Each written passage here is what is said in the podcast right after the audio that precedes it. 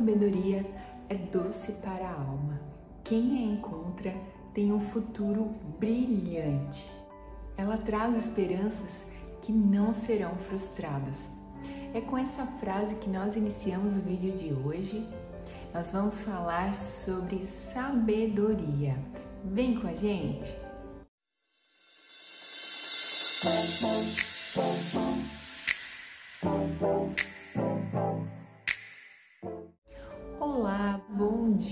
Dia. Esse é o nosso devocional Meu Plano com Deus. Eu sou a Leia Celestino. Hoje é dia 10 de dezembro e para você que está acompanhando a leitura anual da Bíblia, a leitura para hoje está no livro de Oséias, capítulos 1 ao 4 e Apocalipse 1. O título do nosso devocional de hoje é Sábias aos olhos de Deus. E a leitura bíblica para este devocional de hoje está no capítulo 3, no livro de Tiago, dos versos 13 ao 18. E a leitura diz o seguinte: Se vocês são sábios e inteligentes, demonstrem isso vivendo honradamente, realizando boas obras. Tiago, capítulo 3, verso 13. Existem no mundo hoje várias pessoas com o QI, o quociente de inteligência elevadíssimo. Muitas delas estão até no livro dos recordes. Mas ter o QI elevado quer dizer que essa pessoa é sábia?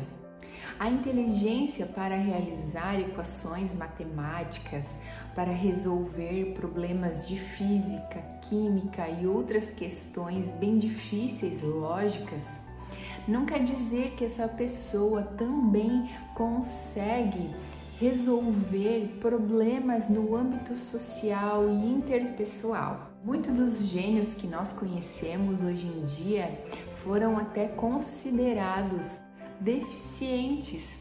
Um exemplo é Albert Einstein, que tinha um QI de 160, que é acima da média, mas até os 9 anos ele foi considerado pelos seus professores como uma criança especial. E até essa idade ele ainda nem falava o seu próprio idioma. Quem pode ser considerado sábio? A Bíblia fala no capítulo 3 do livro de Tiago que a pessoa sábia é aquela que conhece os caminhos de Deus e mostra realizando boas obras humildemente. E não é uma pessoa com inveja ou com ambição egoísta. A pessoa sábia, ela sempre busca viver de maneira pura, com integridade e honestidade. Ela é pacífica, amável, mantendo relacionamentos harmoniosos com os outros, sempre disposta a ceder e com um pensamento aberto. Ela é cheia de misericórdia e ela é compassiva. Ela não mostra favoritismo e não age com parcialidade e é sempre sincera. Então, uma pessoa sábia ela não é medida pelo que ela sabe, pela sua inteligência, por quantas equações ela vai conseguir realizar dentro de uma hora, mas sim quanto ao seu caráter. Não tem a ver com o que está na sua mente, mas tem a ver com o que está no seu coração.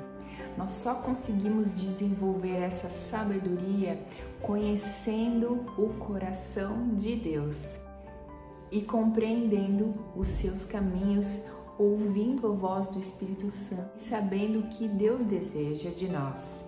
No livro de Provérbios, no capítulo 9, no versículo 10, a palavra diz o seguinte: que o temor do Senhor é o princípio da sabedoria, que o conhecimento do santo resulta em discernimento.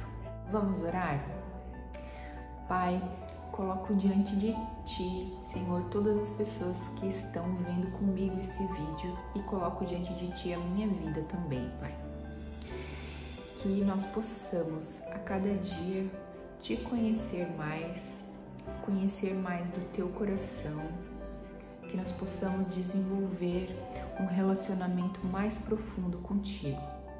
Não ter, Senhor, um relacionamento com uma água que bate apenas nos nossos calcanhares, que nós possamos mergulhar, Senhor, de cabeça no relacionamento contigo e no conhecimento da tua palavra.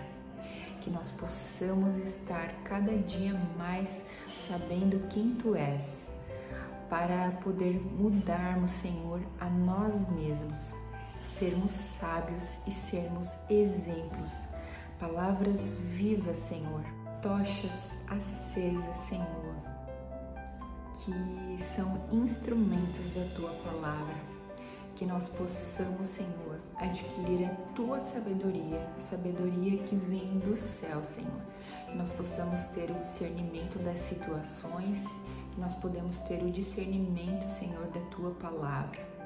Entender, Senhor, além do emocional, que nós podemos também ter o discernimento do mundo espiritual, de tudo que está em nossa volta.